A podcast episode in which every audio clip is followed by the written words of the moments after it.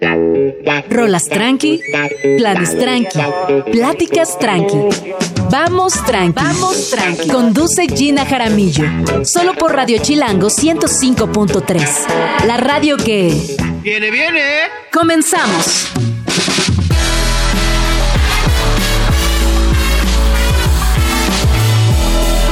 Muy buenos días, bienvenidos a Vamos Tranqui. Son las 11 de la mañana con un minuto. Les recuerdo que estamos completamente en vivo desde la cabina de Radio Chilango en el 105.3 de su FM y que también nos pueden acompañar vía redes sociales, vía streaming. Así que no hay pretextos. Cuéntenme qué canción quieren escuchar, qué harán este fin de semana, qué han planeado para dar el banderazo de febrero. Hoy hay tamales, qué delicia. Desde que llegué, no saben aquí en la cabina, la tamaliza. Hay de todo, hay verde, de dulce, hay rojo, hay vaporcitos de Yucatán, así que le estamos dando con todo a los tamales que me pone muy, me pone feliz este día. Me cae bien donde se cumplen las promesas. Ya aquí en la estación se cumplió la promesa del día de la rosca.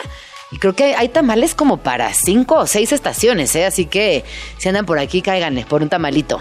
El día de hoy tendremos entrevista con Enrique Cervantes, quien eh, viene a contarnos todo acerca de los tamales, porque dependiendo de la región, tienen preparaciones distintas, tienen también eh, ciertas recetas secretas, chiles variados, así que de esto vamos a platicar el día de hoy con Enrique Cervantes, Quique Quelite.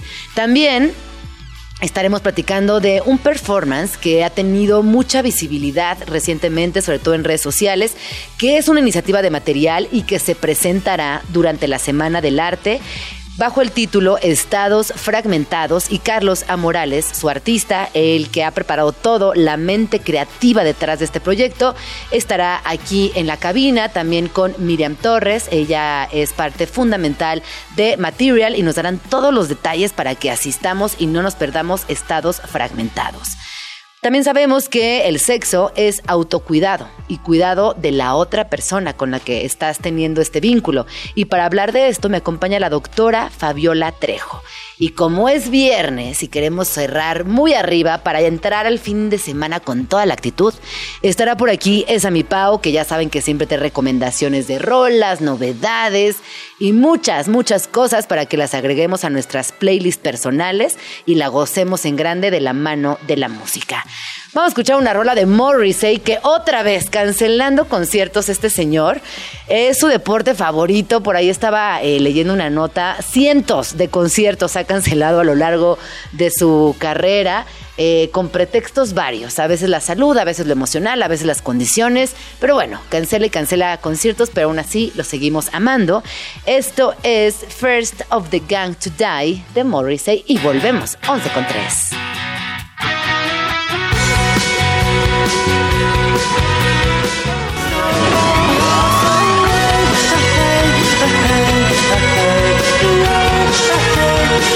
En la Ciudad de México. Págueme 800. Sonidos de la capital. Mira sus ricos tamales oaxaqueños. Ya llegaron sus ricos y deliciosos tamales oaxaqueños. No hay sonido que llame más a un chilango que el de los ricos y deliciosos tamales oaxaqueños.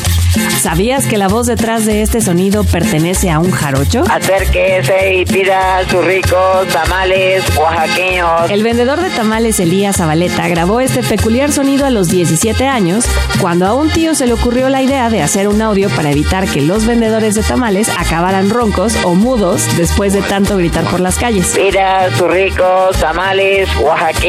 Sin embargo, por mucho tiempo no se hizo nada con la grabación que quedó guardada en un cajón.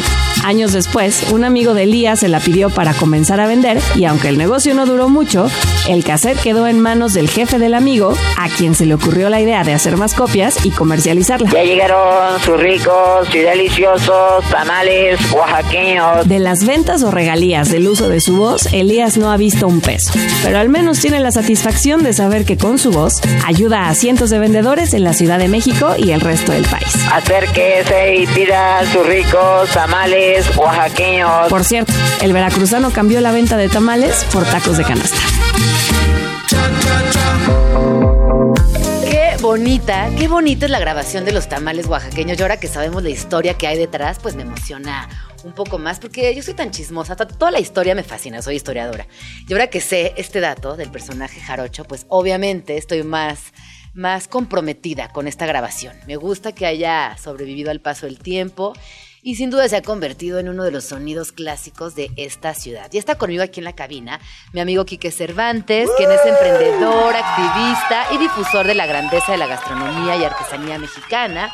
Es fundador del Bonito Tianguis, mercado de productos locales que acerca a los agricultores, cocineros y artesanos de todo México con las personas que habitamos en la ciudad. Así que el día de hoy vamos a hablar acerca de los tamales, que los amamos. Pero Quique, ¿por qué los amamos tanto? Porque son lo más antiguo que tenemos evidencia de cómo se come el maíz. Desde Canadá Ajá. hasta Argentina y hoy por hoy en África y también en algunos países de Asia, el tamal es la forma más rudimental. Eso no le quita lo, lo gourmet, lo- la altura y la alta cocina de transformar el maíz. O sea, es lo más antiguo. Hacer una masa de eh, un grano, de un cereal, ¿no? El maíz es un cereal. Eso, calentarlo, molerlo y meterlo en la misma hoja de donde viene el cereal, Sí. eso es lo más rudimentario y es lo más rico y aparte es lo más, ¿cómo se dice? Eh, ofrendatario. Claro. Y además no contamina nada. Ahorita en la mañana, la única persona que comió el tamal de manera correcta en la oficina fuiste tú. Tomando como plato la hoja, comiéndote hoja. con la mano directamente y generando cero basura. Es que el, el- Cero el tamal basura. es zero waste. Zero waste. Zero waste, güey. Zero waste, güey. El tamal es cero porque aparte se utiliza todo. Puedes utilizar la hoja de la planta, o sea, la hoja del tallo, y con eso haces las corundas, o usas la hoja del fruto, que es la hoja de la mazorca de maíz que, que se llama totomostle. ¿De acuerdo? Y con eso envuelves el tamal. Lo metes en una olla y si te das cuenta, la palabra ya se petateó, ya se murió. Sí. ¿No? Bueno, porque antes te metían en un petate dentro de una cueva, te metían abajo y te prendían fuego, y así te incineraban y pasabas a la otra vida, ¿no? ¿Qué es la olla del tamal? Claro. Es lo mismo. Sí, sí, sí, totalmente. Entonces, la forma, los tamales primero fueron una forma de ver, tenemos este grano, ¿qué hacemos? Si lo muerdo, no me lo puedo comer, tiene que pasar a través del agua, con calor. Si lleva cal, se llama nixtamal. Al hervirlo se vuelve pastoso. Esa masa la puedo aplastar, hacer bolitas. Si la pongo dentro de una hoja, se cuece adentro y me lo como como una barrita, dependiendo. Entonces hay muchos tamales. Hay tamales, eh, por ejemplo, en Teotihuacán, en Acolmán, que se dejan secar, se ponen así, se les pone una trenza con las hojas de totomostle, las hojas de maíz, y se ponen en un, en un tendedero y se dejan secar. Solamente los dejas ahí secos, son barritas energéticas para el día del camino y nada más los calientas cuando los vas a usar. Están fríos, Wow, están duros ajá. y la ventaja del maíz es que con el calor regresa a su suavidad. Sí, sí, sí. Hay tamales, por ejemplo, para fiesta, hay tamales para boda, que es el zacahuil, que es de 500 personas, 200 personas, que es un tamalolololón, es un tamalote Sí, sí, sí, sí, sí. de la Huasteca. Hay tamales chiquititos, hay tamales para boda, y todos tienen que ver con hervir el maíz Sí. y representar la muerte en la forma en la que se hacía antes, que es bajo la tierra, como regresando al vientre de la madre. Qué hermoso, me fascina. Es súper lindo. Y bueno, entendamos una cosa. El otro día estaba platicando con un, un liguecillo, Ajá, un un liguecillo. Un liguecillo. Me dice, entonces el maíz se siembra Y metiendo tú la mano. ligando con el maíz. Sí, claro, claro. ligando a maizazo. Ese es mi tema, ese, ese es mi, ese es mi match en Tinder. Y entonces me dice, ¿la mazorca se siembra completa para sembrar el maíz? Dije, no, güey, ¿cómo crees? Es un grano y cada granito, de cada tres normalmente uno es el que pega. Y entonces no sabemos que para que hoy tengamos tamales en la calle, hay un año atrás de producción Claro. de la gente que sembró y ahorita, desde finales de octubre, noviembre, diciembre y enero, se cosecharon los granos secos. No los desquite. Este es maíz tierno. Claro. Se cosechó la mazorca y esos se ponen a hervir, se hace la masa, que la masa para tortillas no se muele igual en el molino de- que la masa para tamales. Se bate más la de tamales para que queden esponjositos. Ay, qué rico. Entonces, con la masa de tortillas haces tlacoyos, sopes, tlayudas, memelas, guaraches, todo. Pero la masa para tamales es otra. Es el mismo grano, pero la, la técnica es diferente. Claro. Entonces, con esa masa de ma- o sea, esa masa que se infló con agua, que viene del maíz seco, se hacen los tamales. Y además el valor nutricional, que también es muy alto y que ya vimos que no contamina y que además son deliciosos. Fíjate, aquí en la mañana había rojos, verdes de dulce y yo traje vaporcitos, que son estos tamalitos De yucatecos, Yucatán. deliciosos, que tienen pollo o cerdo, pero con el caldito de la cochinita Al- sí, al pibil. Que son deliciosos y que incluso la hoja es de, es de plátano, a diferencia de, los, de los chilangos, que son de hojita de maíz. Y volaron, ¿eh? Estamos aquí. Si en Ciudad de México no hay hoja de, no hay hoja de plátano ni hoja de plantas, porque no hay grandes plantas para envolver, para cualquier lugar que te vayas, que sea bosque de niebla, perdón, o sea, no solo hoja de plátano, hoja de hoja elegante, cualquier hoja de la selva la puedes utilizar este como, como para cubrirlo, porque el tamal sí tiene que envolverse para poder servir, ¿no? Oye, hablando de tamales, más o menos cuánto nos lleva en tiempo hacer una olla de tamales, porque también es un proceso súper largo. Depende. Una vez que tienes los granos, los granos de maíz cosechado que llevan un año de trabajo, de ahí hay hervirlos, ponerles cal, dejarlos 12 horas reposar.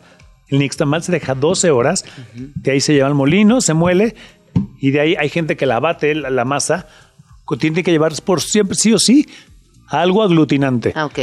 Antes que no había manteca, ni aceite de oliva, ni de semillas, que utilizaban. Si tú dejas las semillas del jitomate en agua, ¡pum!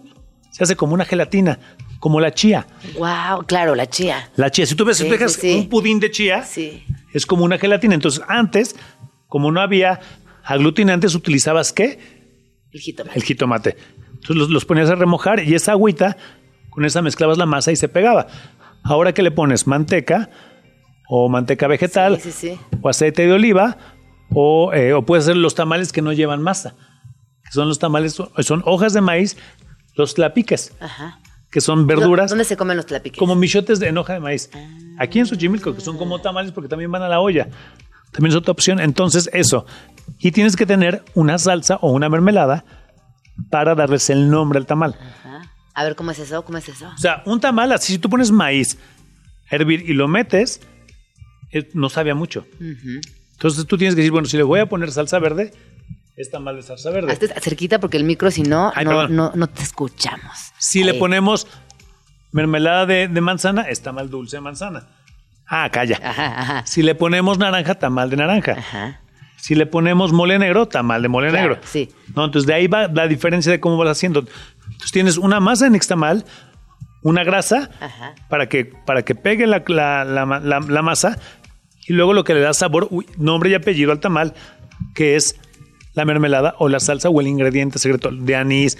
Por ejemplo, los tamales canarios son con harina de arroz Y esos no se comen. en Michoacán, con mantequilla son buenísimos. Las Como más, pero como más dulzón. Son como dulces, más po- exactamente. bueno, en Mazatlán hay uno de lote que sabe más a, postre que a tamal. Porque lo hacen con, con- lo hacen con elote fresco.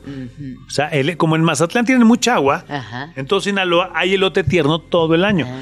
Sí, Entonces yo corto Sí. los esquites, los hago bolita y con eso los pongo a hervir y se hace un tamal. Bueno, por ejemplo, en Chiapas, tú sabes que soy chapaneca, los tamales son con hoja de plátano, pero tienen almendra, ciruela, Sí, sí, además de la ciruela. carne. Y a Eh, veces eh, hasta piñón aceituna. le echan. Entonces es como un es, un, es un platillo muy completo con un sabor muy particular que no tiene nada que ver con los tamalitos de aquí de la Ciudad de México. No, no, son- y aparte el mole que tienen, güey, ¿cómo se llama? Ay, el, O bueno, están los pitaúles, que son ¿Cuáles los, los tamalitos de frijol. Ah, o el sí, tamal sí. de bola, que son unas bolitas. Unas bolitas. Unas bolitas perfectas y que te lo puedes comer casi casi así con la manita. Es un, es un tamalito muy chiquito. y la combinación de calabaza, maíz y frijol se da en todos los tamales. Y salsa y chiles. O sea, en todo el país, yo creo que hay más de mil tipos de maíz. Digo, mil tipos de tamales. Tamal de camarón, por ejemplo, en los lugares de costa. Los pulacles, que son tamales de rellenos de frijol con chayote, que son típicos de la Huasteca. Están los tamales de cochinita pibil, el- los tamales dulces. Ahora los tamales ya nuevos, que son como los de Oreo, los de pay de limón, que también son Ajá. muy ricos. Ay, no, le, tam- no le he entrado a esas novedades, Los fíjate. no, se me antojan, pero bueno. No me encantan, si pero tú los recomiendas, va. O sea, pruébenlos. Ajá. Los tamales de, ay, ¿cómo se llama este, este guisado tan bueno de, de Sinaloa? Ay, ¿Cuál tú? ¿Cuál? que es como una machaca, pero con chile. ¿Alguien sabe? Aquí no, nadie. Nadie. De Sinaloa. ¿El chilorio? El chilorio. El chilorio. Los tamales de chilorio. que son muy buenos, los tamales de cabeza. Los ¿Cuál es tu tamales de favorito? pastor.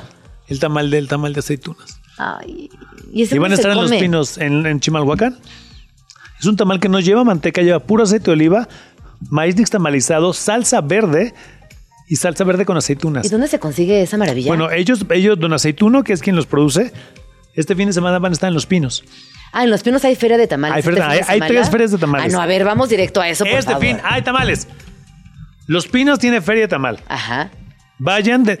A mí me parece que es un gran acierto de este gobierno el haber hecho Los Pinos lo que es lo- un mercado de productores. Sí, sí, sí, total. Muy bien, eso muy bien. Está muy padre. Luego está la Feria del Tamal en el Museo de Culturas Populares Ajá, ajá. en Coyoacán, que lleva toda la vida. Sí, sí, sí. Por favor, lleven sus platos, lleven Sí, sus termos. por favor. Porque todo lo dan en Unicel para que ustedes ahí se sirvan. Y yo en mi tiendita, Ajá. que se reinaugura, tenemos a Doña Elvia con tamales de maíz morado, Ajá, uf. maíz rosa y el tamal de cazuela, Ajá. que es famosísimo de Ocoyoacac. Es un tamal que se hace un hoyito, en la masa se le pone salsa, es como una bomba de chocolate, pero de salsa verde o de salsa roja. Recuérdanos la dirección de tu tienda, por Calle favor. 21, número 109, San Pedro de los Pinos, en redes Agua Bonita. Agua bonita. Entonces, desde hoy ya llegaron ellos. Ajá. Vengo de verlos. Hoy, pasado mañana y domingo, hay tamaliza. Entonces, hay en Los Pinos, tamaliza. En mi casa, Tamaliza. en, bueno, no en mi casa, en mi tienda, hay tamaliza. Ajá. Agua bonita. Y en el Museo de Culturas Populares, hay tamaliza. Ok, pues que no le pegues a la mesa porque estamos haciendo mucho ruido. Oye, es que uno se emociona. Oye, está increíble, ¿no? Pues muchas gracias por estos tips. Y rápidamente para cerrar, ¿cuál es tu tamal favorito? El tamal de aceituna. Ah, ya me dijiste, ya me dijiste, El sí. tamal de mole negro de Oaxaca. Pues ahí está. Ay, ese, Ahí ese está. tamal me parece. Lo Aparte, te voy, a decir, te voy a decir una cosa. El otro día, rápido, en el ligue que te digo, yo acababa de ir a Coyoacán. Ajá. ¿Qué es dónde? Donde se hacen los tamales. ¿Pero de dónde? ¿En dónde? ¿En dónde? Toluca. Toluca. Por Toluca. Y entonces, así, cuando alguien me cae bien en la primera cita, Le traes tamales. le traigo tamales. Y ya te los conquistas para siempre. No, pero quedé bien ese día. Al final no jaló, pero hizo una No gran jaló, amistad. no jaló, pero yo sé que con quien salga, ese sazón no lo va a encontrar. Exacto, exacto. Eso se está perdiendo, además de otras está cosas. perdiendo el güey. ¿Dónde podemos seguirte, Quique? Arroba Quique Cervantes. Entonces ya sabes, Los Pinos, el Museo de Culturas Populares o cualquier mercado, cualquier tianguis va a haber tamales. Pues ahí está. Muchísimas gracias por venir. Qué Re- rico. Recuerden qué una delicia. cosa, el verdadero tamal es de Nixtamal, ¿eh? 100% maíz, no con harina empaquetada, es de puro maíz. De puro maíz. Hay que, hay que rescatar esto, por favor, muy importante. Vamos a escuchar Supersónico. Esto es La Lupita. Qué diversión esta rola. Regresamos. Estás escuchando Vamos Tranqui con Gina Jaramillo en Radio Chilango. Son las 11 con 29 minutos. Y antes de continuar, le quiero mandar un saludo muy afectuoso a la señora Leti Méndez, quien hizo favor de hacer todos los vaporcitos que hoy trajimos desde la producción de Vamos Tranqui a la estación, que como ya les comenté, son estos tamalitos yucatecos rellenos de pollo o de cerdo con la salsita de la cochinita pibil, acompañado de, obviamente, salsa habanera extra picante y que estamos disfrutando mucho. Así que muchas gracias a Leti Méndez y ahí si les interesa luego el dato se los paso. Oigan, eh, estaba platicando fuera del aire con Daf, que está aquí, es parte del equipo de Vamos Tranqui, lleva todas las redes sociales del programa y platicábamos de este estilo coquette, ¿no? Que ha, causado mucha controversia, mucho furor. se- obviamente es un estilo muy bonito, que tiene también algunos vínculos con la época de María Antonieta y a lo largo de la historia se ha repetido en varios momentos de la moda, por así decirlos. Y que ahora está de vuelta con todo, pero yo tengo una, tengo una observación que me desconcierta ahora que soy mamá, porque obviamente muchos años de mi vida también usé moñitos, son muy tiernos, muy coquetos, se ven muy sexys, pero también he leído varios ensayos al respecto que tienen que ver con la infantilización de las mujeres adultas a, tra- a través de estos elementos tan puntuales. ¿Y qué pasa con esta infantilización que evidentemente nos lleva a un cruce con las infancias y ese cruce con las infancias eh, también de alguna manera nos lleva a la conversación más incómoda que es la pedofilia, incómoda pero necesaria. Así que cuéntenme ustedes qué han pensado de esto. Eh, también evidentemente de la pedofilia podemos llegar a un lugar aún más oscuro que tiene que ver con prostitución y demás. Yo no digo que no usemos moñitos, se ven preciosos, se ven increíbles, solo digo que también está bueno eh, ver cuáles son los otros aspectos a los que nos llevan esta, infantilización, esta hipersexualización de las infancias. Recordemos también eh, tendencias, libros e incluso películas bajo Lolita, ¿no? Esta, esta gran novela que tiene una narrativa que nos ha llevado a evaluarla, analizarla y discutirla desde diferentes ángulos. Bueno, hasta aquí mi opinión no pedida, 11 con 31. Vamos a escuchar I'm Yours. No, ah, me siento mucho mejor de Charlie García. Rolota para viernes. Regresamos.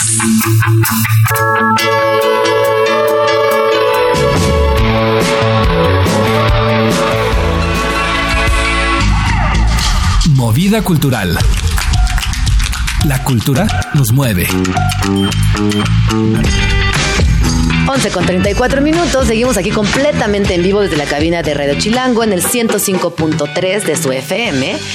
Y vamos a hablar de arte contemporáneo, pero en específico vamos a hablar del performance. ¿Por qué las implicaciones del performance son fundamentales para entender no solamente la historia del arte, sino que a mi parecer, y esta es una opinión muy personal, son, es una de las disciplinas que sí puede ir contraponiendo o respondiendo velozmente a lo que sucede en el mundo. Mm. Quizás a diferencia de otras disciplinas que tardan un poquito más en generar esta reflexión, porque el cuerpo es político y el mm. cuerpo tiene muchas implicaciones y es el objeto de estudio del performance, pero también es de donde parte el acto. Están conmigo el la de hoy aquí en la cabina Carlos Amorales, él es artista mexicano, trabaja con muchos medios mixtos, video, pintura, animación, dibujo, escultura y performance. Y además es figura de orgullo nacional, porque ha estado en importantes museos del mundo, como en el Guggenheim, en muchos en Nueva York, en la Tate Modern de Londres y obviamente en Estados Unidos, en museos como el Museo de Arte Contemporáneo de Chicago y en México, pues qué decir, en una de las galerías más importantes y también tu obra en muchos espacios sumamente significativos. Bienvenido, Carlos, ¿cómo Muchas estás? gracias. Bien. Y también me acompaña el día de hoy Miriam Flores, quien es Flores Torres, de Florever. ¿Viste? Dije todo mal. Miriam Flores. Mi amiga hace 20 años, Miriam, Miriam. Torres, quien tiene un proyecto artístico vinculado a las flores, del cual ya hemos hablado aquí, Florever, pero que además desde hace ya muchos años trabaja en Material Art Siete Fair. años. Hace siete años cumple 10 la feria, o sea que básicamente desde sus inicios y están haciendo este proyecto en colaboración. Es importante contarles que Estados Fragmentados es un performance que se presentará en la sala, en el Poliforum Arte Siqueiros. Sala de arte, no, Poliforum Cultural. Cultura- Poliforum Cultural Siqueiros. Y que es una iniciativa de Material Art Fair y que ha sido un proyecto que yo he visto en muchos lugares y me emociona que estén aquí. Así que, bienvenides. ¿Cómo estás, Carlos?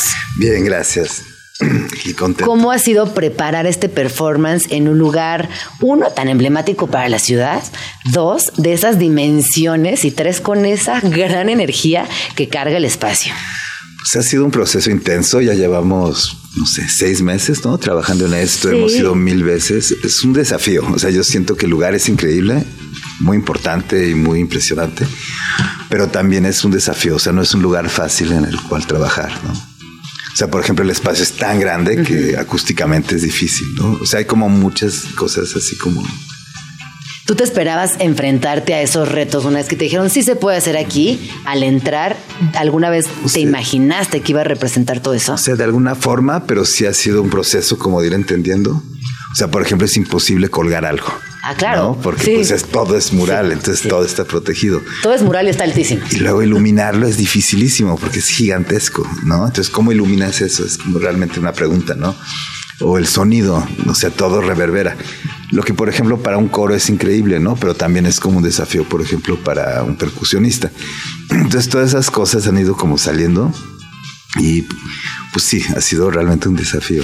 Oye, cuando hablamos de estados fragmentados, ¿de qué estamos hablando exactamente? ¿En qué se basa este performance? ¿Cómo viene a ti esta idea creativa y también cómo ha sido el desarrollo? Pues esa es como la pregunta más difícil siempre para un artista. de ¿Qué la significa? ocurrencia. A ver, justifiquemos las ocurrencias de la creatividad. No es como, ¿por qué siempre queremos justificar el arte cuando en realidad Claro. es un efecto tan natural? Pues sí, o sea, son la, la conclusión de varias cosas, de varios momentos. Estuve trabajando mucho tiempo, como más de cinco años, con coros. Y fue a partir de una invitación que me hicieron en Holanda para hacer un proyecto en el espacio público. Yo estuve primero trabajando con un coro así increíble que se llama uh, Kammer Chorus Kunst, una cosa así. Y luego también trabajando con coros amateurs. Entonces estuve mucho como entendiendo eso y finalmente presenté algo hace un año en esta, en esta librería, eh, biblioteca. Y de ahí es que viene la invitación y que ya empecé como a trabajar en este en específico que voy a hacer aquí en México. Y en tu experiencia de trabajar con coros, ¿qué es lo que más rescatarías? ¿La voz? ¿Estar en sincronía con todas Pues las un personas? par de cosas, o sea, lo claro que por un lado es como la voz y la voz tiene algo como profundamente espiritual y como muy muy o sea, te toca de una manera muy especial y sobre todo cuando son muchos. Y hay una cosa que me parece muy fuerte que es como la sintonía del ver tanta gente haciendo algo juntos, ¿no? O sea, que se vuelve realmente como es algo como muy poderoso. Yo lloro, ¿eh? Yo- Sí, a mí me pasa no, pues mucho. a mí también me pasa, a mí me sí, conmueve claro, mucho, claro. eh, por ejemplo, ver a un grupo de personas cantando. Es algo con lo que yo emocionalmente no puedo enfrentar. Sí. Se me lleva a un lugar muy profundo y, y siempre termino llorando. No, pues porque es esto, ¿no? Te No, pues prepárate, llévate Kleenex. porque- pues sí, porque, porque hay algo pues como muy sutil y muy como ambiental, no sé, hay algo como muy espiritual en esto. Sí. Y, o sea, lo que va a haber es por una parte la voz y por otra parte todo un grupo de percusionistas, pero no tocando instrumentos, sino tocando su propio cuerpo. Entonces todo es música hecha con el cuerpo. Entonces es como la voz, que es esta cosa como muy espiritual, y luego el cuerpo, que pues es como el, Ajá. el golpe en el cuerpo, ¿no? Entonces va a ser como una co- como ¿cómo se como contraposición, ¿no? De digamos lo que es el espíritu y la carne, ¿no? Entonces yo siento que eso va a tener un efecto como muy fuerte. Y luego hice toda un- uno- una serie de trajes de papel que he estado pintando, que pues es como lo que envolvería espiritualmente eso, ¿no? Ajá. Entonces sí, el cuerpo, el espacio, creo que todo eso es como muy importante en este performance. Me encanta la idea y también ahorita quiero que me platiques de Naga. Ahorita vamos a regresar a Naga. Miri, ¿cómo ha sido desde material también gestionar un proyecto paralelo en este año tan importante porque cumplen 10 años, pero fuera del espacio de la feria? Pues ha sido increíble porque, bueno, fue una idea que empezó a través de otro proyecto que tiene Carlos llamado Los Nuevos Ricos. Queríamos que parte de la celebración de los 10 años de material fuera con esta disquera que en la que nos tocó a nosotras mucho. Eh, teníamos una idea de hacerlo en el Monumento a la Revolución, la, la, la, hasta que, bueno, en, pláticas, Carlos y yo fuimos ideando y, con Marcos, otro de- de mis compañeros, director de la feria, que era increíble ocupar el espacio del Poliforum de esta manera con uno de los performances de Carlos, ¿no? Que ahorita platicando aquí afuera, eh, nos dimos cuenta que es parte de un resultado de estos otros dos performances que ha tenido eh, el de Holanda y el otro que no recuerdo en qué lugar fue. Y el calú. Ajá, o sea, como es resultado ver, sí. de todas estas experimentaciones. Y bueno, vamos a ver qué pasa la próxima semana.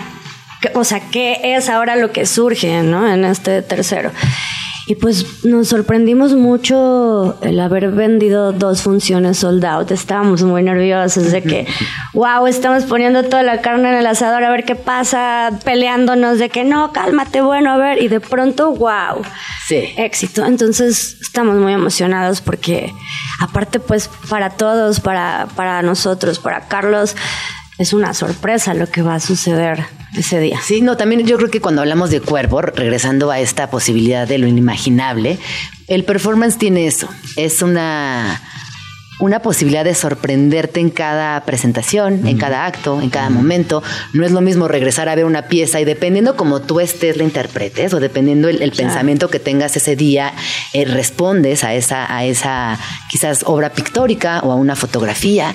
En el caso del performance, no. En el, el caso de performance dependen muchas emociones, muchas personas para entablar una conversación o no. Por eso te preguntaba Sí. del espacio, porque también... Es mucho el reto. ¿No? Porque no necesariamente, o sea, aunque va a estar muy basado en la música y va a estar este Sarmen Almond al cargo de las voces y, y Diego Espi- Espinosa, o sea, como gente muy buena, como músicos muy buenos, y también está esta Priscila, Hernández llevando la coreografía.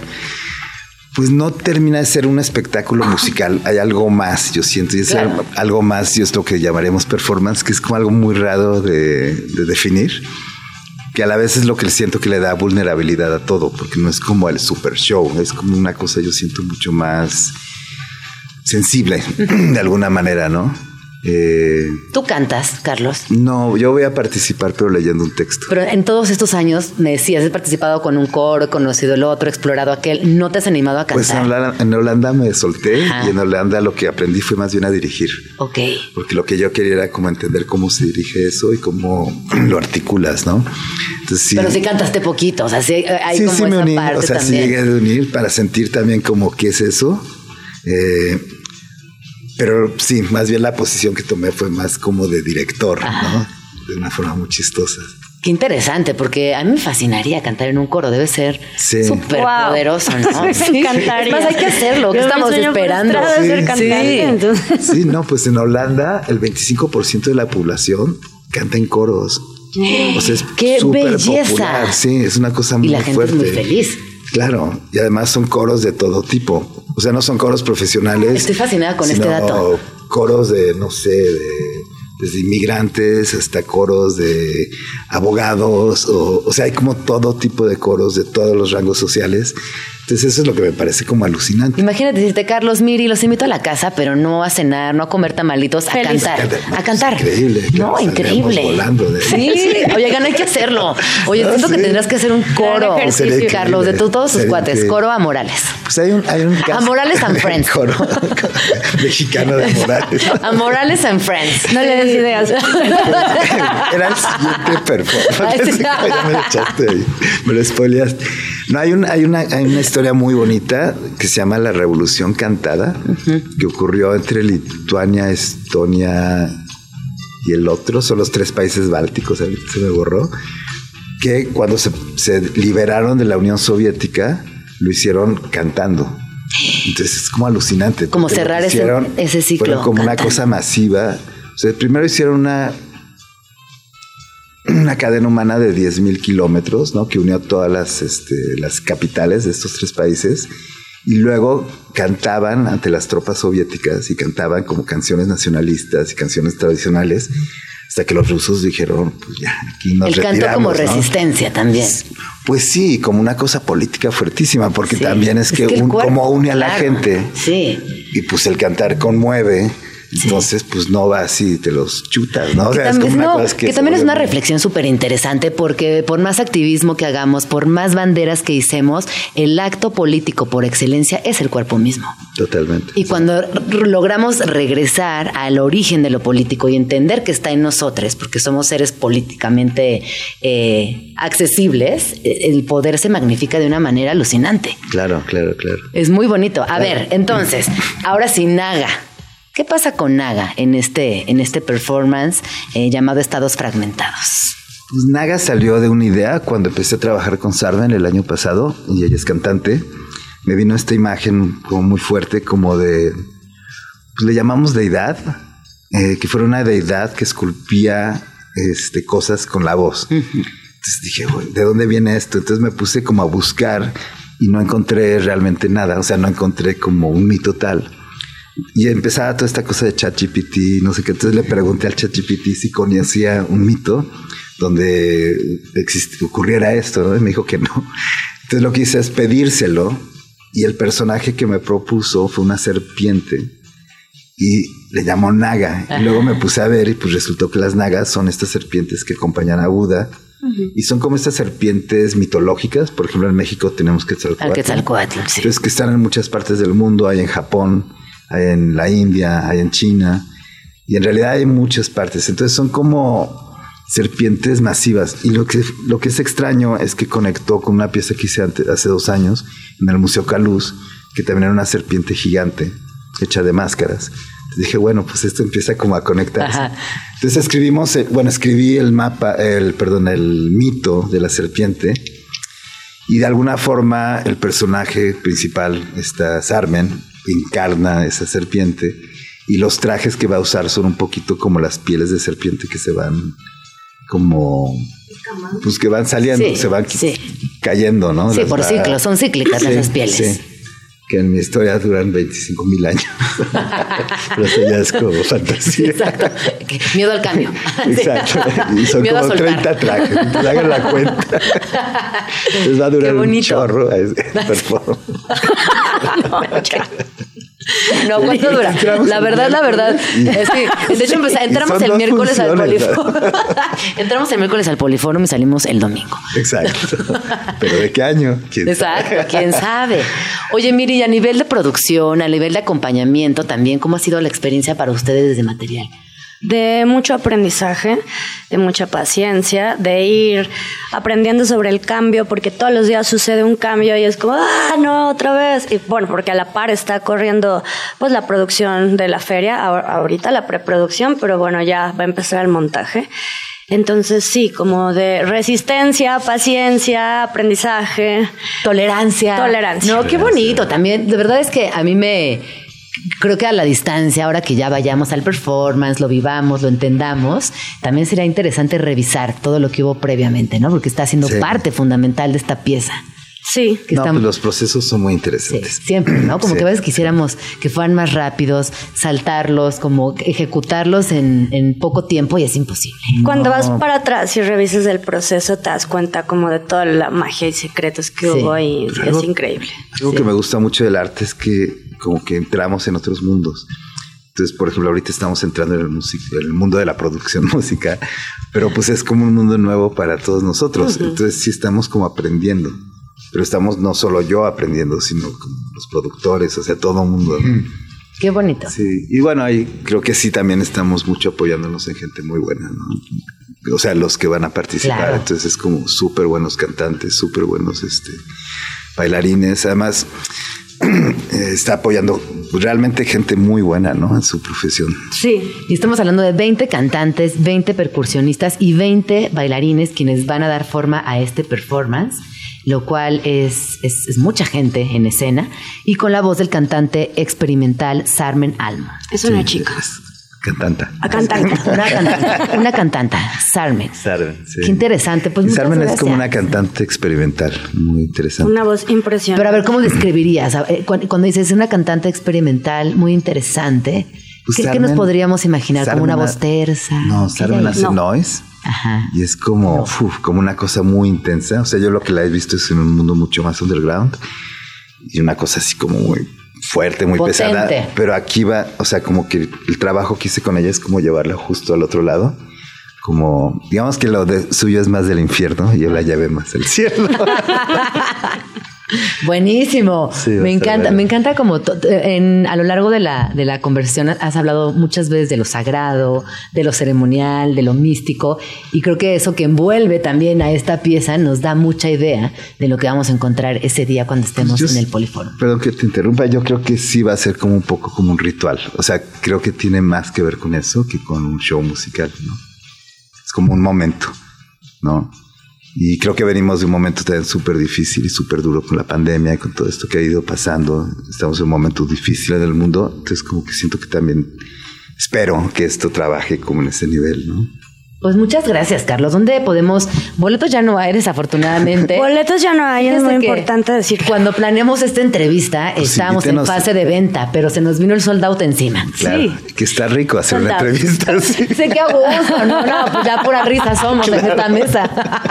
Ya no Sí, está tanto- soldado, no hay venta de boletos en el lugar, eso es muy importante decirlo. Sí. Entonces, eh, pues vean después, seguramente habrá algo publicado en digital, eh, podremos ver lo que sucedió allá adentro, pero sí, tristemente ya no hay boletos, pero felizmente también al mismo tiempo compartimos que eh, es un sold out, lo cual nos deja varias lecciones. Uno, que la gente sí quiere ver performance, que la gente sí está comprando boletos e invirtiendo en el arte, lo cual también nos da mucho gusto, y que lo que se está generando en esta semana, ese sold out en realidad también es un reflejo del entusiasmo colectivo Sí. que existe alrededor de la Semana del Arte, que Increíble. es gigante. Sí. Es increíble. Y bueno, esperamos que esta pieza se repita, ya avisaremos. Avisaremos nuevas fechas, nuevos espacios, todo por aquí. Sí, entonces está bien conocerla para después anunciar de nuestro tour. Eh, sí, el Club de Naga. Oye, pero a mí invítame a Morales and Friends. A mí invítame a Morales and Friends sí, cuando se arme. Este, yo quiero cantar. Y bueno, vengan a material, por favor. Empieza el próximo jueves, eh, el próximo viernes, de 11 de la mañana a 7 y media de la noche. Síganos en nuestras redes, material con 4 M's y todos son Y bienvenidos. todo sucede en Expo Reforma. Recuerden, Expo en la Reforma, Colonia Juárez pueden llegar, también adquirir el boleto en la entrada, pero son unos filones, así que mejor si lo hacen previamente. Sí, se evitarán Y, un ajá, filón. Se evitarán un filón y a disfrutar el arte. Qué emoción, qué semana nos espera. Sí. Carlos Amorales, ¿dónde podemos seguirte a ti? A mí, este, pues en Instagram puede ser Carlos-Amorales-Bajo. Pues ahí está. Muchas gracias por venir. Vamos tranqui. Gracias. Con Gina Jaramillo en Radio Chilango. Ay, son las 11 con 56 minutos. Ahora sí que me agarraron de bajada despidiéndome de Carlos Amorales, de Miriam Torres. Este performance que suena realmente espectacular. Y justamente hace unos días salió toda una, hay una, hay una controversia, una, una demanda incluso contra un museo importantísimo en Nueva York. Todo esto sucede porque hubo un performance y como saben, eh, los performance implican mucho el cuerpo y eh, en, esta, en esta incomodidad, en esta demanda, eh, parece que replicaron un performance de Marina Abramovic que se realizó hace varios años, pero en esta otra interpretación, John eh, Bonafed, que demanda al MoMA por la reactuación de este performance, eh, en el cual participó en 2000 10, él ahora alega que este performance que implica desnudez también sufrió eh, algo con lo que no estaban de acuerdo y era con tocamientos que no habían sido consensuados por parte de la audiencia y que ahora pues eh, querían poner esta demanda y ver cómo procedía. Aquí el tema es que estos performances conllevan este riesgo y entonces por eso hay como una parte que es muy borrosa donde no se sabe hasta dónde va a proceder o no. En fin, una conversación muy complicada, una conversación muy profunda. Eh, algunos asesores eh, indican que definitivamente tendría que proceder esta demanda, mientras que la otra mitad dice, oigan, pues no, porque en el performance con el cuerpo y con la desnudez y con todo que está implícito, algunas cosas se salen de control, de contexto. Yo personalmente siento que esas agresiones sexuales no deberían ocurrir en ningún contexto, bajo ningún motivo. No hay justificación absoluta que disculpe el acto, pero eh, también pensar, ¿no? La gran pregunta, sería posible realizar un performance eh, como Imponderable de 1977, libre de este riesgo. En fin, una, una gran controversia. 11 con 58. Vamos a escuchar una canción de Jamiroquai. Esto es Love Philosophy y volvemos.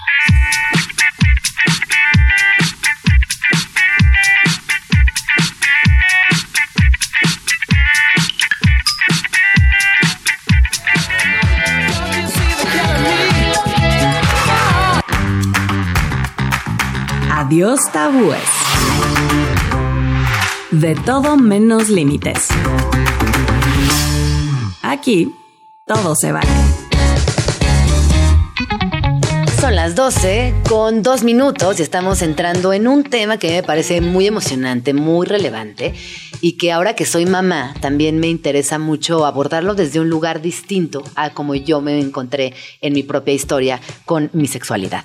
Hoy hablaremos con la doctora Fabiola Trejo y es doctora en psicología social por la Universidad Nacional Autónoma de México, es investigadora y divulgadora científica, educadora en sexualidad humana y especialista en placer sexual. Recientemente, muchas felicidades, fue incluida en la lista de la BBC como 100 mujeres más inspiradoras del 2023 y hoy tenemos un tema que nos interesa mucho y es hablar de el sexo es autocuidado y cuidado del otro. Bienvenida, doctora, ¿cómo estás? Gracias, un placer estar aquí. Muchas gracias por la invitación. Oye, cuando hablamos de autocuidado y sexualidad y cuidado del otro, ¿de qué estamos hablando exactamente? Depende cómo estamos entendiendo sexualidad y cómo estamos entendiendo cuidados. Creo que al final es bien importante regresar a la raíz, ¿no? Porque ¿qué viene a nuestra mente cuando entendemos, cuando escuchamos sexualidad? Muchas veces la gente lo que piensa inmediatamente es en coito, en cuerpos desnudos, en, en, sexo, y se resume todo a esto, ¿no? Y necesitamos entender que cuando hablamos de sexualidad hablamos de algo que es muchísimo más amplio, ¿no? Que no solamente está enfocado en el sentir rico, que cabe eh, resaltar que sentir rico no es es lo mismo que placer. Entonces, sí tiene que ver la sexualidad con una experiencia de placer que está asociado con la presencia, que está asociado con la conciencia, mientras no tiene que ver exclusivamente con cuerpos desnudos que están replicando un guion pornográfico, un guion eh, muy mecanizado de la estimulación de ciertas zonas del cuerpo para poderse tener una sensación de recompensa o una sensación de euforia. No es solamente eso sexo. Cuando tú estás hablando de que no es lo mismo hablar de placer versus sentir rico, me gustaría que ahondáramos un poco más en esta, en esta idea. Es, es un poco complejo, llevo más de 10 años estudiándolo, entonces imagínate todo lo que podríamos decir específicamente Sí, sí. del placer.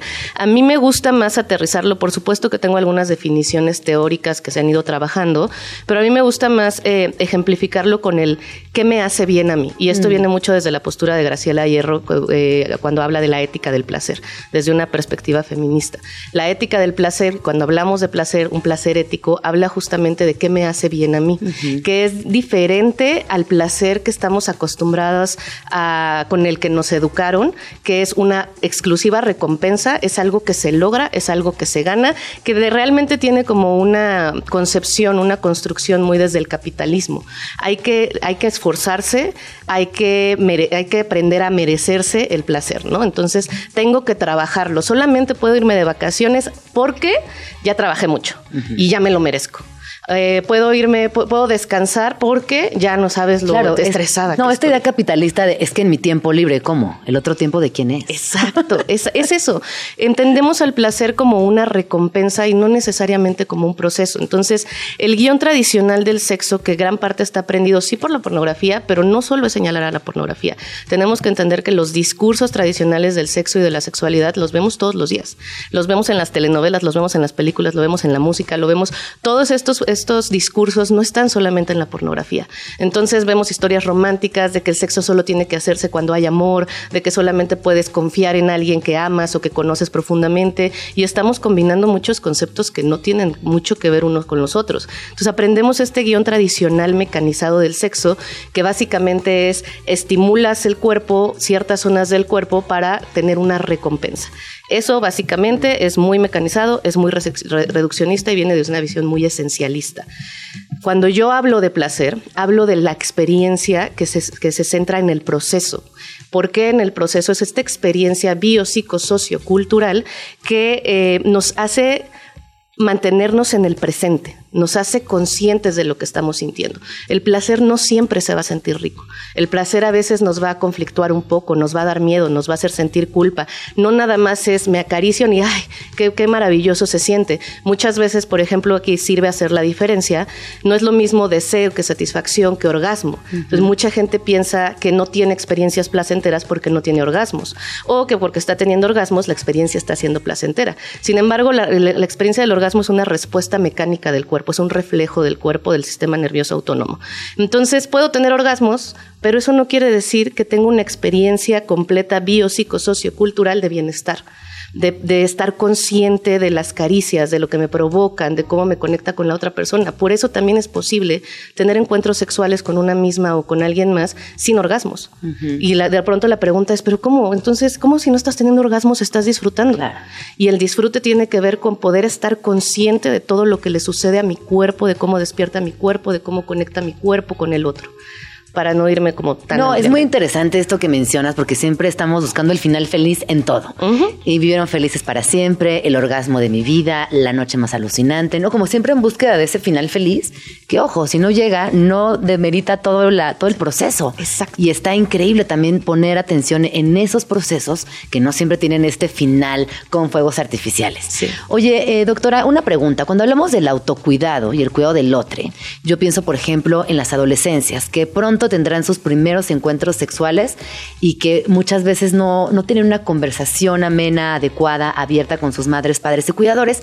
Y es justo desde la pornografía donde toman cierta información. Gravísimo, porque sabemos que tiene consecuencias muy negativas. ¿Tú qué les dirías a esas personas, madres, padres o cuidadores, incluso a, a las adolescencias, si nos están escuchando? Que tienen dudas o no saben cómo acercarse o dónde encontrar información. Creo que es muy, muy importante lo que mencionas porque si bien es cierto que la, una de las primeras entradas a entender un poco la experiencia corporal y la experiencia de, de disfrute y de recompensa que tenemos en, el, en, el, en la sexualidad eh, llega por medio de la pornografía, incluso antes de llegar la pornografía, ya hay discursos que están fragmentando esta experiencia que te digo, es una, es una integración de diferentes dimensiones de, de los seres humanos, ¿no? Entonces, no necesariamente es que, el, o sea, hay que entender que no necesariamente o no es el único problema el tema de la pornografía, sino también cómo madres y padres están hablando de sexualidad. Cuando no se habla de sexualidad desde la infancia muy temprana porque hay una edad para todo, ya estoy mandando un mensaje de que esto esta experiencia corporal de placer, satisfacción, de disfrute, de presencia, de conocerte, no es tuya. Va a llegar en algún momento y va a llegar en algún momento por medio de alguien más. Uh -huh. Se habla de la sexualidad muy desde el esquema de pareja, entonces algún día te vas a enamorar y vas a encontrar a alguien que te haga sentir así y eso le estamos arrancando la experiencia sexual que está ahí desde el momento en que nacemos desde el momento en que no necesariamente la gente se asusta, por eso me regreso yo al inicio que digo que estamos entendiendo por sexualidad, porque la gente piensa en hablarle a niñas, a niños, a niñas que todavía ni siquiera tienen un lenguaje verbal. Eh, ¿Cómo les voy a estar hablando de condones y cómo les voy a estar hablando de orgasmos y de masturbación? A ver, si tú estás entendiendo la sexualidad solo ahí, solo desde ahí vas a proporcionar información, pero no vas a dar ninguna otra herramienta de lo que la sexualidad es. Yo siempre el primer paso es entender cómo veo yo la sexualidad. Si me voy directamente a los cuerpos desnudos y al orgasmo y a la estimulación y al guion pornográfico, ya está muy limitado. Todo lo que diga, así le ponga la palabra placer, así le ponga la palabra amor, todo lo que diga va a estar fragmentado. Uh -huh. Entonces, una invitación, ya después de entender un poquito lo que les vino a la mente cuando piensan en sexualidad, una invitación es tomar en cuenta que la sexualidad es una forma de vincularnos con el mundo. No solamente con otras personas, también con nosotras mismas, pero con el mundo en general, con la naturaleza, con las, con las experiencias, con las creencias. ¿Por qué? Porque es una experiencia corporal, es una experiencia que nos aterriza en el aquí y en el ahora. Entonces, si entendemos a la sexualidad como una forma de conexión, podemos entender si yo soy una persona que me conecto desde con, con, mi mamá, que me conecto con mis criadores, con mis cuidadores, desde que muy temprana edad, puedo entender que soy un ser sexual. Uh -huh. La sexualidad no es algo que me pasa, no es algo que un día alguien se me va a acercar y me va a decir cosas y, y tengo que contárselo a todos. Desde ahí ya estamos educando desde el miedo. No es algo que va a llegar cuando estés lista, porque entonces me estás diciendo que yo no tengo la capacidad de cuidarme, que no tengo la capacidad, por lo tanto, también de cuidar a otros. Si nos movemos desde la base que la sexualidad es una forma de conectar, uh -huh. entonces puedo, hacer, puedo incluso desarrollar habilidades de empatía. Claro. Puedo enseñarle, no necesariamente les tengo que enseñar el día que tú vayas a coger, lo tienes que hacer así. La educación empieza desde cómo entiendes tu cuerpo. Tu cuerpo es un territorio, por ejemplo, de enfermedad o tu cuerpo es un territorio de peligro porque la mayoría de las veces la primera educación sexual es cuidado. Alguien te va a querer hacer daño, sí. alguien te va a querer cuidar. Desde nuestra concepción de adultos, pero con las infancias, de pronto es como de, ¿de qué? Yo no tengo el bagaje de experiencia que tú tienes para entender el mundo. Sí, es que fíjate que justo ahí es bien complejo, porque yo digo que estoy como en el sendero de la crianza, sí tenemos que hablar de sexualidad para prevenir abuso también. Claro. O sea, claro, sí es, es importante nombrar las cosas por su nombre real eh, tener estas conversaciones y habilitar la posibilidad de un diálogo. En, en, porque sobre todo para prevención de abusos es importantísimo que las infancias tengan esta información. Y eso me gusta que lo digas desde la prevención, sí. no desde el terrorismo no desde el miedo. Uh -huh. Y una información, la información desde cuidado. Alguien te va a hacer daño a una infancia que no tiene todavía una construcción del cuerpo, de lo que significa el cuerpo, se empieza a desarrollar un entendimiento del cuerpo como, ¿quién sabe qué? Uh -huh. Pero hay algo en mi cuerpo que alguien lo quiere para sí mismo y le quiere hacer daño. Claro. No sé qué es, no sé cómo se ve, no sé, solo me dijeron que tengo que tener cuidado y cada quien le pone la figura que sea. No estoy diciendo, y por eso es importante saltar al otro que yo decía sobre cómo entendemos el cuidado. Sí. El cuidado con el que se nos educa en la sexualidad desde un guion tradicional es el cuidado alarmante. Uh -huh. Cuídate porque te pueden pegar algo. te pueden Cuídate porque te vas a embarazar. Te van a abandonar, te van a usar, van a hablar de ti, te van a lastimar, no vas a ser suficientemente hombre. Te empiezan a decir todas estas cosas que básicamente es terror. Eso no es cuidado. Eso es terror. sí, sí. Necesitamos entender la profundidad del cuidado, eh, la función que, que tiene en nuestro sistema humano, en nuestro sistema de, como seres humanos y humanas. Que para qué sirve el cuidado? Y el cuidado es básicamente la- una forma en- o múltiples formas en las que sostenemos la vida, en las que conectamos también con las otras personas. Educamos desde algo malo te va a pasar, entonces aléjate, rechaza y luego nos preguntamos por qué llegamos a la edad adulta y muchas mujeres, por ejemplo, tienen la dificultad para tener un orgasmo. Y entonces nada más les decimos, relájate, no pasa nada. Pero todos los mensajes que yo escuché fue, cuidado, te va a doler, cuidado, te van a lastimar, te van a abandonar, te, van a, te va- vas a sangrar. Y en realidad eso no es cuidado, eso Sí. es alarma. Sí. El cuidado justamente es el reconocimiento del otro para, y, y desde un lugar de empatía, desde un lugar, lugar de ternura, desde un lugar de afecto, aunque no te conozca. Porque entonces le vamos a meter, yo solamente cuido a quien amo. Y entonces, ¿qué pasa con los encuentros sexuales o con los encuentros exploratorios en la infancia, en la adolescencia, donde está- se está explorando el mundo y el cuerpo a través de la sexualidad?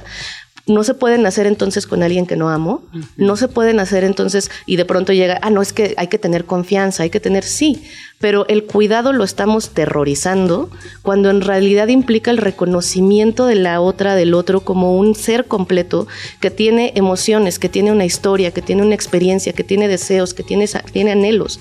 Y eso no quiere decir que antes de coger cada que esté con alguien nos vamos a sentar a tener una conversación de cuatro horas de, a ver, a ti. Solamente entender que lo que yo haga y mis deseos tienen un impacto en la experiencia del otro.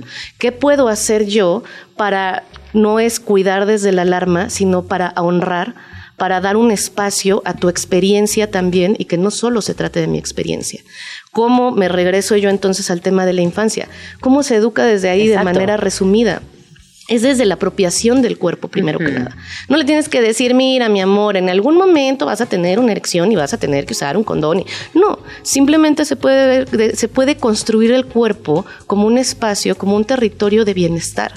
Se puede educar a las infancias a hacerse conscientes de qué les provocan sus sensaciones, en lugar de, hey, no te toques ahí, o sí hazlo, pero en un lugar En privado. privado. Claro, no estoy diciendo que lo hagan en público, lo que estoy diciendo es cómo le explico para qué es que tenga que ser privado. ¿Tiene que ser privado porque es sucio, es malo, es vergonzoso y hay que escondernos? ¿O tiene que ser privado porque el proceso de placer requiere no distracciones? Entonces, para que tú puedas disfrutar más, mi amor, imagínate, yo así luego lo he explicado con niños, estamos comiendo en la mesa y tú sientes rico, te quieres tocar, se siente bien, pero estamos comiendo y eso te va a distraer y no te va a hacer poder sentirte completamente en tu cuerpo y sentir esas sensaciones. ¿Qué tal que encuentras un lugar donde y un momento en donde nadie te esté distrayendo? A la escuela se va a estudiar, en la casa se hacen las cosas de la casa y elige dónde quieres, en tu cuarto, en el baño, dónde tienes ganas de conectar con tu cuerpo y de sentir rico sin que alguien te, te lastime, sin que alguien te distraiga. Y en ese sentido, ¿estamos diciendo lo mismo? Hazlo en privado, pero lo estamos haciendo desde un lugar de placer y, cuida- y cuidado del No, placer. y sabes que estamos haciendo conscientes el deseo y el placer, porque son palabras que a mi vida llegaron en la vida muy adulta, ¿no? Exacto. Como que ya las conocí ya muy adelante. Y es muy interesante observar eh, también cómo reconocen las infancias y las adolescencias el placer y el deseo. Exacto. Que son completamente naturales, que son positivas, que son preciosas. y, no, y no irnos hacia el lado negativo. Me encanta. Estoy aprendiendo mucho con esta conversación. Gracias. No, porque también en ese cuidado, en ese autocuidado, justamente estamos generando vínculos que se sostengan a largo plazo o de una noche. Pero que Exacto. sean bonitos, que sean respetuosos, que sean empáticos. Sí, sí, sí. Justo eso, ¿no? Es, es bien importante. Por ahí creo que en mi Instagram, de hecho, puse una, eh, una frase que, que dice, el, sexo también es una forma de cuidado. Y esto también lo traigo a la mesa porque de pronto cuando, sobre todo yo trabajo con personas adultas, ¿no? Entonces se genera un discurso también donde hay un pleito entre el cuidar y, eh, y el, el sexo o el placer. Es decir, es, es la doble moral sexual patriarcal disfrazada de otras palabras. Es decir, em, como estamos muy enfocados en cuidar a los hijos, en cuidar a la familia, en cuidar la casa, en cuidar el trabajo, en cuidar las amistades, en cuidar, en sostener todos esos vínculos y sostener la vida, porque también los cuidados son los cuidados básicos que hacen sobre todo mujeres, que son los trabajos del hogar, los trabajos eh, em- eh, emocionales, los trabajos sexuales, los trabajos em, sociales, o sea, hacemos las redes y demás, hacemos mucho trabajo no remunerado. Entonces, en estos procesos de hacer trabajo no remunerado para cuidar al mundo, cuidar a la pareja, cuidar a todos, nos olvidamos de la sexualidad y se construye la sexualidad como esa parte de, bueno, eso es nada más diversión. Lo importante es lo responsable, lo importante es cuidar, es sostener la vida. Para la diversión luego. Ya que tenga tiempo después de cuidar mi carrera profesional, me enfoco en mi sexualidad. Ya que tenga tiempo de cuidar eh, mi vínculo de relación de pareja, eh, ya, ya, ya veo la sexualidad. Y lo empezamos a dejar a un lado como si el sexo solamente fuera un desmadrito y no fuera justamente una forma de cuidado. Cuando vivimos en pareja, sobre todo cuando estamos en relaciones de largo plazo, por po- hacer los trabajos de cuidado no remunerados, dejamos de cuidarnos a través del cuerpo y a través de la sexualidad. Sí, puede ser que tú cuides la casa, cuides el trabajo, cuides la familia, cuides a los hijos y también tener sexo con tu pareja es una forma de cuidar a tu pareja. También masturbarte o tener sexo con tu pareja es una forma de cuidarte a ti misma. Entonces, entendemos como que el sexo o, o el placer terminan siendo una cosa de diversión, Ajá. cuando en realidad son una forma de cuidado a nivel biopsicosociocultural. Cuidar a nuestros hijos es también hablarles de sexualidad, no solo porque les va a prevenir de una violencia y un abuso.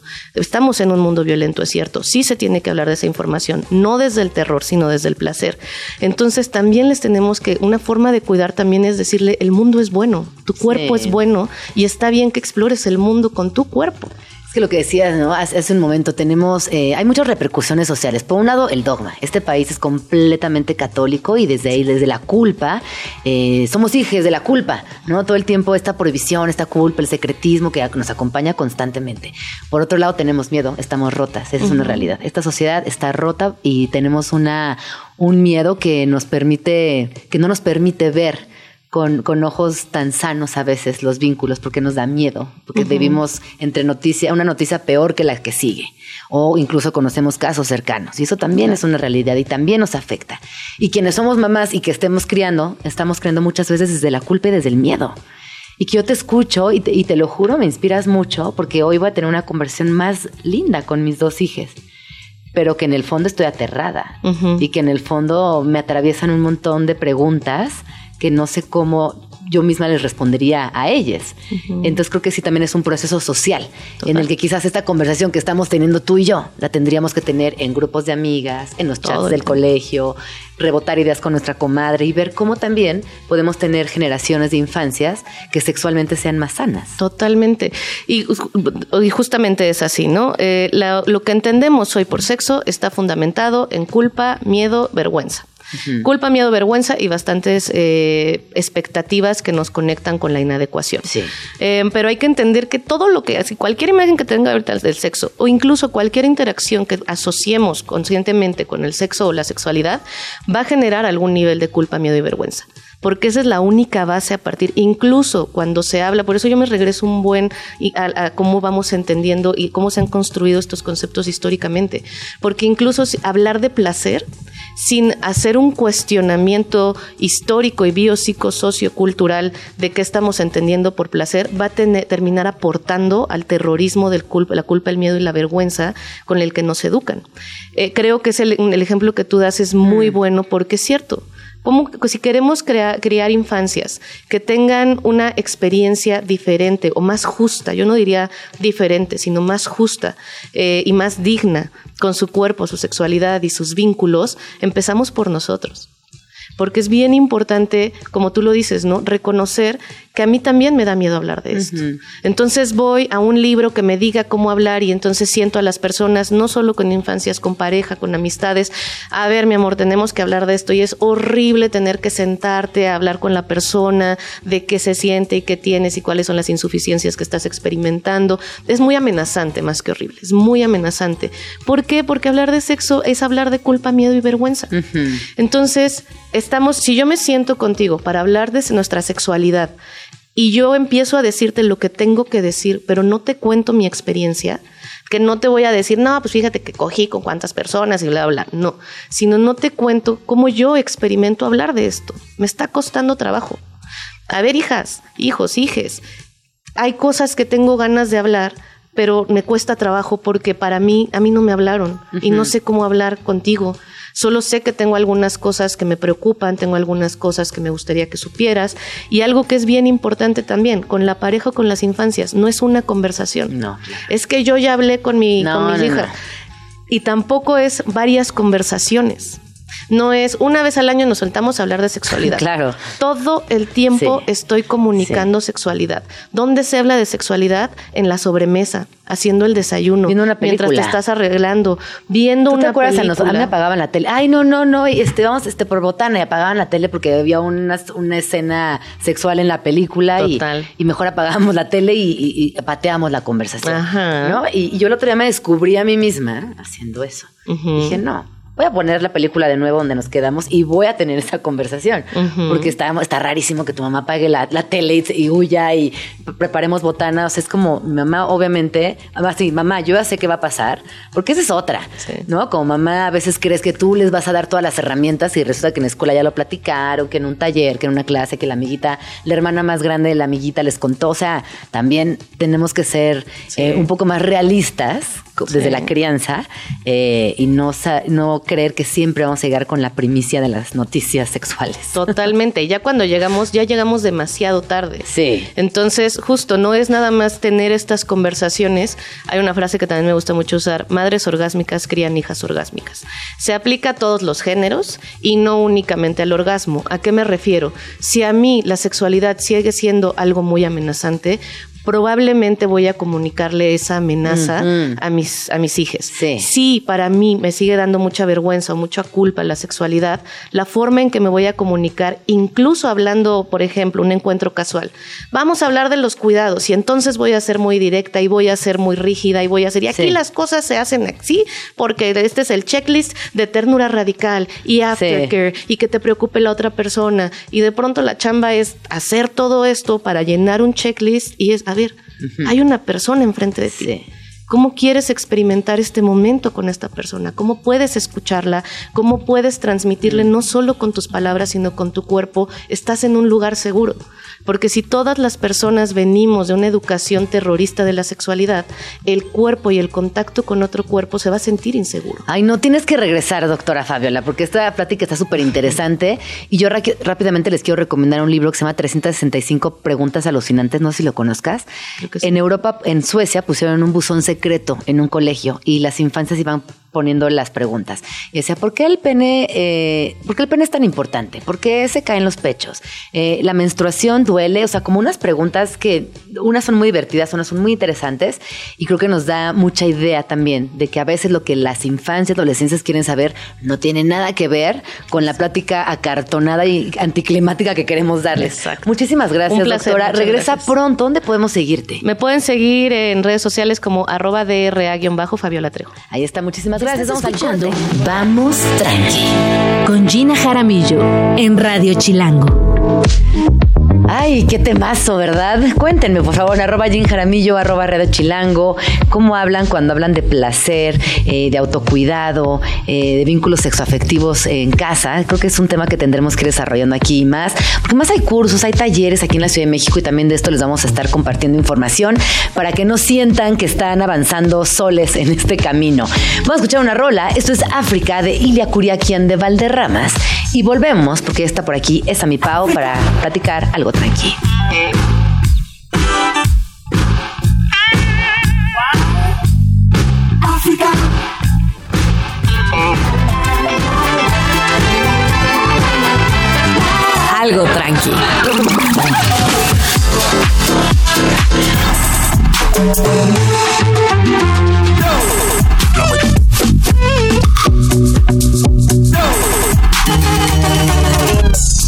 Algo tranqui con esa mi pavo.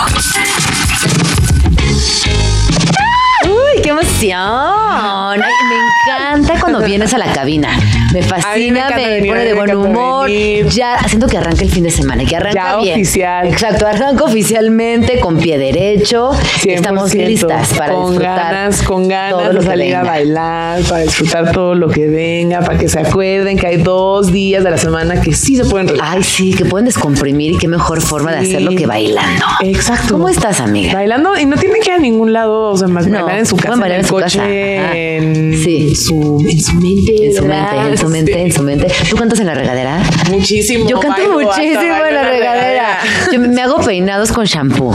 Canto en la regadera. eh, hago pasos alucinantes, digo, sin riesgo, ¿no? Pero Sí, me sí. encanta cantar en la regadera. Sí, sí, a los que les guste bailar en la regadera. saludo. con- un saludo y por favor pongan material antiderrapante ahí para que los agarre, un barandal, un algo, hermano, porque no, hermanes, porque no vaya a pasar nada. No queremos accidentes en la No, no, y menos que digan, no, pues que escuché, vamos tranqui. No, aquí no, no. escuchó todo con protección, por favor. Exacto. Por favor. ¿Qué nos traes el día de hoy? Oye, Pau. traigo muchas cosas. Traigo cosas para que echen un bailecito. Eso. Traigo, mira, vamos a escuchar la primera canción y esto es algo de uno de los dúos más longevos de la música, muy clásico. Yo nunca he sido como tan, o sea, les perdí la pista ya cuando creciendo un poco más porque me dediqué un poco más a las guitarras, pero sé que aquí en México hay muchísimos Sí. fans de los Pet Shop Boys. Pero grueso. Muchísimos, muchísimos fans de los Pet Shop Boys vinieron, creo que estuvieron en el Corona, les fue muy bien y además este, este sencillo que se llama Loneliness anuncia su primer, su próximo álbum, no su primer álbum, tal vez su primer álbum del año, si Ajá, quieres ponerlo así, ajá, ajá. este que se llama Nonetheless, que sale el próximo 26 de abril y qué mejor que empezar esta sección con vocecitas conocidas. Perfecto, vamos a escuchar. ¿No? Loneliness. Pet Shop Boys.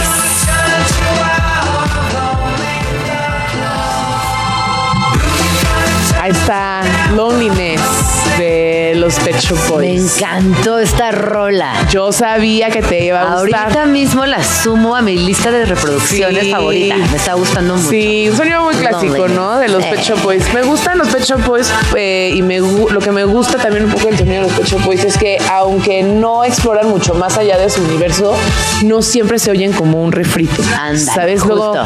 luego pasa que sí hay muchas bandas que suenan igual, que llevan, que no, no renuevan o no refrescan o no exploran musicalmente y se oyen, no sé, los, los babasónicos llegan haciendo el mismo disco desde el infame, por Ajá, ejemplo, ¿no? Aunque tengan buenas cosas.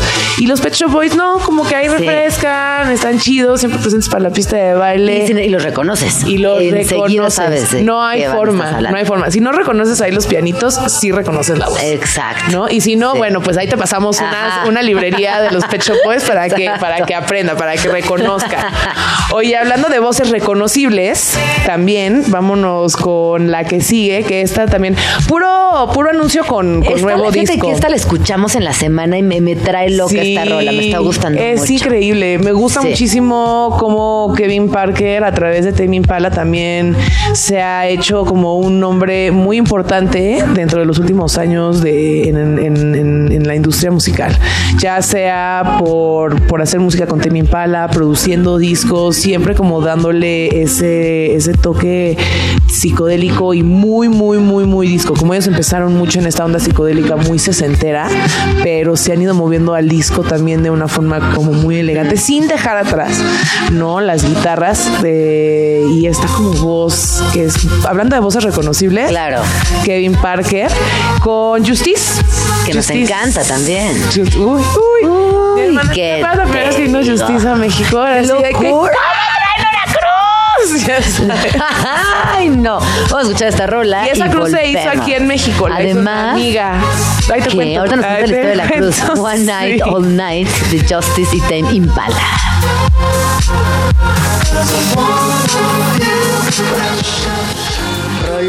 Esa mi Sí, Pau nos está ¿no? encantando esta rola. Yo te Sí. platicábamos fuera del aire todo Sí. lo que, lo que Justice eh, hizo por nuestra generación.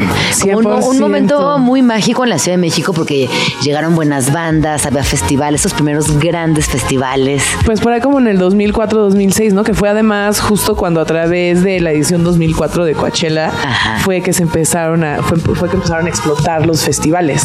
O sea, eh, porque además esa edición 2004 tenía muy buenos comebacks no tenía como, y se hizo Coachella, esta, Coachella más bien, o los organizadores de Coachella se hicieron a la misión de, de reunir a bandas, ¿no? O sea, igual no sé si muchos no, no saben, pero el show de la pirámide de Daft Punk, Daft Punk no iba a regresar ya nunca más a la música en la vida y, y los organizadores de Coachella les dijeron, yo te, lo que hace, ¿no? Lo que hace el Varo, pero yo te doy, te pago lo que sea, te produzco lo que sea, pero por favor regresa, no sé qué, y se armaron el show de la pirámide, que después fue su, su comeback y fue el, El que vino a México. el que vino a Y que México. para mí- Una experiencia Sí. para muchos. Pues ahí estábamos.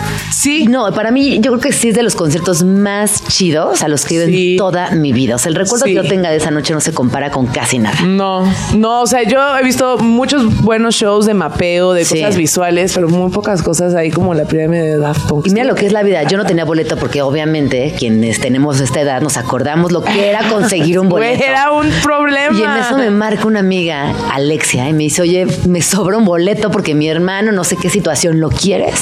Yo obviamente que lo quiero. Sí. Fui a ver a Daft Punk, increíble, alucinante, y en eso al final del show, Gina, Gina, me gritaban, y era mi hermanito, que estaba ahí con sus cuates también. Y tu hermanito, que- hermanito. Mi hermanito hermanititito. De 15 años tenía. ¿no? Y fue increíble ese concierto. Yo también me acuerdo que fui cosa. con una amiga y también fuimos con su hermanito que le gustaba la música, le gustaba la música electrónica, no sé qué, tenía 15 años. Y recuerdo que yo lo volteaba a ver y el morro estaba así de obtenido, Ah, obtenido. Años después es un gran, gran DJ y gran productor. Bueno, y mi hermano también, años después está en la productor, misma. Productor que, de las qué más bárbaro. concurridas de la Ciudad de México, la EXT. Así que no digan que no, No. importa lo que uno escuche, porque claro que influye. Y un que- montón. clara que te influya, ¿no? 100%. Pues ahí está. Por ejemplo, pues sí, muy- ¿te acuerdas? Muy imponente, así como esta, la, la cruz de luz ahí de, de Justice, que te digo que la hicimos en, en la autoestación de radio 99. La Ahí la hicimos aquí hicimos. en México y la, hicimos sin saber, o sea, de verdad la hicimos sin saber, no había planos, no había así, tienes que ponerle unas luces LEDs. O sea, qué bueno que ahí en la universidad había un taller de diseño industrial, ¿Qué porque ahí se cortó el acrílico de la cruz con, con alumnos ¿Y luego de- esa cruz terminó en el show? No. Sí. ¿Cómo? Sí, porque creo que uno de los promotores que llevaba ese show de justicia en esa ocasión era Pablo Zacarías. Pablo Zacarías era Este parte de de Libero. 99, que fue también el que empezó a traer a estos güeyes que se llaman... Ay, bueno, ya luego me acuerdo. Pero sí, Ay, no, las vueltas de la vida, qué diversión. Bueno, ¿qué más la traes por vida ahí? te da sorpresas, más sí. música nueva que viene con otro anuncio de otro disco nuevo. Hablando de guitarrillas este, psicodélicas, pues vamos con lo nuevo de Chicano Batman. Sex, una banda que también aquí en México nos gusta mucho, queremos mucho, los he visto varias veces y sí es un bando, no, no, no, no en vivo. Ellos van a sacar su nuevo álbum Notebook Fantasy el próximo 29 de marzo y este es justamente el primer adelanto de dicho álbum, se llama Fly y nos encanta. Nos encanta. Guitarritas, guitarritas para el viernes. Pero guitarritas para el viernes. Feel good. Ajá. I'm gonna get it everywhere. Diamond in my eyes, don't care what the Wow, me está Bien. gustando mucho. Ese paseo por el brazo de la guitarra casi el ya sabes, me encanta, me encanta, me encanta. Pues ahí está, Chicano Batman Fly. Siempre es una buena opción, la neta. Ahí también todas las canciones se pueden bailar, acuérdense, no hay un tema, pero me gusta mucho siempre lo, lo que hace Chicano Batman. Sé que a la gente que escucha el les va a gustar Les Chicano. va a gustar. Les, les gusta o les va a gustar Chicano Batman. 29 de abril, ahí está, Notebook Fantasies, el nuevo álbum de, de Chicano Batman, que además también es recurrente en la Ciudad de México. Me acuerdo una vez lo vi, los vi en. ¿De dónde ahí son? en general, prim- ellos son americanos. Ah. O sea, mexicanos americanos. Sí, de ahí sí, chica, sí, el chicano Batman. ¿no? Chicanos, Pero son, son, son chicanones, mis hermanos. Y la neta, traen un muy buen show de, de- en vivo. Me Ah, gusta. pues vayamos. Me gusta porque generalmente si yo les traigo una canción es porque también los, los, los, los actos son buenos en vivo. En vivo. Me ha pasado muchas veces que escuchas un rolo, no, no, no, no, no, no, y luego los ves en vivo y dices, ¿cómo se te baja? Claro. Se te desexplota. Sí, es Ya un sabes, te bajón. Eso es un bajón. sí. Eso es de las cosas más tristes que te pueden suceder. Ajá, entonces, ya sé, voy a parecer disco rayado, pero casi siempre que les traiga algo les voy a decir, "Ah, es que es una buena banda, una bandota toda en vivo. Pero la neta sí lo son, sí lo son, así los ves y Ah. sí te quedas obtenida. Ajá, de que Obtenida. valió la pena. Sí, 100%. Otra, digo, ya para, para cerrar, eh, otro de los actos también que son muy, muy, muy buenos en vivos y que sí ponen a bailar a todos es este acto eh, que son de Veracruz. Él se llama Yo Soy Matt eh, y, y ya lleva un ratito haciendo esta fusión de ritmos latinos, tropicales con música electrónica. Tanto así que también se le llamó muchísimo la atención a Polo Corp, que es el DJ de Polo y llevan un rato ya también haciendo música juntos. Wow. Y bueno, esta canción tiene letras, está un poquito más tirado hacia el global bass, ahí como con tintes un poco más urbanos. No te voy a decir que reggaetón, porque pues obviamente no es reggaetón, pero pues un poquito va hacia allá porque es con la letra. Pero Yo Soy Matt también tiene pistas muy hauseras con, con tintes como muy latinos. O sea, me gusta muchísimo que es un productor que abarca todo, todo el todo el abanico latino electrónico y que no le teme. Y me gusta mucho como siempre, siempre, él, él tiene distrofia muscular. Ajá. Entonces, él dice que él baila a través de la gente que lo va a ver. Qué lindo. También. Es sí, una qué cosa- poderoso ese mensaje. Sí, siempre, él, él siempre le dice a sus amigos y a sus hermanos que bailen por él, Mm. ¿no? Y se alimenta mucho como también de ver a toda la gente bailando y siento que fuera de eso, pues es pudiendo ser algo como tal vez que le cause como resentimiento o no, es un vato que la neta hace música increíble, con muy buena vibra y eso transpira Claro. en, en sus sets en vivo. Qué lindo, me encanta. Yo Así soy Matt. que Oye, Pau, ¿y dónde podemos seguirte? Ya no vamos a regresar contigo, ¿verdad? ¿O sí vamos a regresar? Para despedir. Ah, entonces vamos a escuchar esta rola y regresamos. Sí, sí, sí, que sí. Yo soy Matt con French Braid, se llama Mami Chota.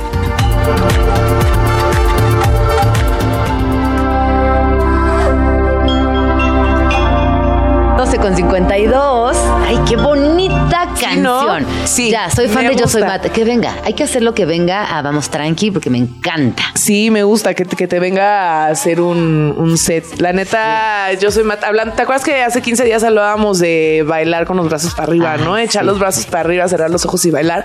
Siento que yo soy Matt en vivo tiene muchísimo, muchísimo ese efecto. Porque es tan, tan vaporoso, ¿no? Es como tan etéreo, a veces también un poco, un poco sus, sus, sus beats que no hay forma de no sentirte ligera y leve y decir, bueno, sí voy, sí voy, sí vuelo, sí, ¿sabes? Sí, sí, sí vuelo, no hay, no hay, no hay tema, no hay, No hay tema, no hay tema, no hay tos. Ahí voy. Exacto. Qué lindo. Eh, también, pues, es chido. Creo que Yo Soy Mata ha logrado cosas muy increíbles desde ser en el 2022 también el primer acto de, este, con discapacidad de presentarse en el EDC y, y también pues mostrar que, pues, hay para adelante, ¿no? Ajá. O sea, obstáculos son los que tú te pones y a los que quieras superar y los que no quieras superar. Claro, por supuesto. ¿no? Y Joseph Matt tiene una mente increíble. A mí me encanta. Él se hizo como también agarró mucho vuelo por haber hecho también una rolita con Pau Sotomayor, con Pagua, Ajá. quien era vocalista de Sotomayor. Y ahora tiene su proyecto solista que se llama Pagua, que también te gustaría muchísimo. Ajá. Déjame que te la recomiende. Y ahí fue cuando conoció a Polo Corp, que es el DJ de Polo y Pan. Ay, pues podríamos poner una rola de Pagua para despedirnos, a ver si la encuentran por ahí. ¿Cuál se te ocurre que está buena de Pagua? Pa- no, Para- es que tiene muchísimo. Me encanta, me encanta muchísimo la de caramelo. Por ejemplo, está la de Yo soy Matt que se llama La Niña del Volcán, que es de las más recientes. Ajá. Chance la tienen. Con esa nos podríamos despedir, por ejemplo. Con cualquiera de Pagua. La verdad, Pagua se me hace una de las mujeres más talentosas que está haciendo música en México. La Sí, verdad, yo siempre que pienso en ella y siempre que la veo, tiene una voz tan increíble que hasta se me pone la piel chinita. Ay. Me acuerdo la primera vez que la vi en vivo y dije, ¿quién es esta señora? Sí. Es increíble. Y esta es otra morra que también a través de su voz te hace como sentir así como que flotas. Te estremeces, te Me estremeces. estremece muchísimo, la verdad es una percusionista increíble. No, pues puro talentazo. Puro talentazo. Ay, Pau, ahora sí Les que- quedamos de que en acuerdo. México no hay, sí hay. Ay, ay, Sí y mucho, hay, y mucho. mucho. Oye, Pau, tocas este fin de semana, ¿dónde podemos sí que sí. ¿Qué traes? A ver, ahora no les traje, ahora no les traje reggaeton, pero si quieren ir a escuchar unos buenos perreos, hoy justamente hay una con la Sugar Mami, es otra, una de mis compañeras dentro de Perreo Millennial, Tenemos una un takeover en 512 que se llama Malditas Genias. Que ah, ya hemos platicado Sí, sí, sí. justo. Y justo hoy toca Malditas Genias, pura, pura música seleccionada por chicas increíbles en las tornamesas, aprovechando que hay muchas y que cada vez hay más. Mañana, si les gusta echar ahí el, el pasito fresón, pues ahí estamos, estaremos en Jardín Paraíso y a la una podemos ir a Mr. Doc Ah. a parar, a parar la nalguita, levantar la faldita, echar unos perreos, como se debe. Muy bien, muy como no saben todavía, como no saben todavía, pero si quieren saber, vamos. ¿Y dónde podemos seguir? Arroba esa mi Pau. Arroba esa mi En Pau. todas las redes. I love you. Gracias por venir a animar Yo este también. viernes. Se acabó el programa Se día de hoy. Los dejo con Nachito Lozano. Esto no es un noticiero y nos escuchamos el lunes en punto de las 11 de la mañana. Que tengan un fin de semana alucinante. Yo soy Ina Jaramillo. Muchas, muchas gracias por otra semana más de Vamos Tranqui. Pásela bonito. Vale los malditos pasos del premio de pero eso es. Esto fue Vamos Tranqui con Gina Jaramillo.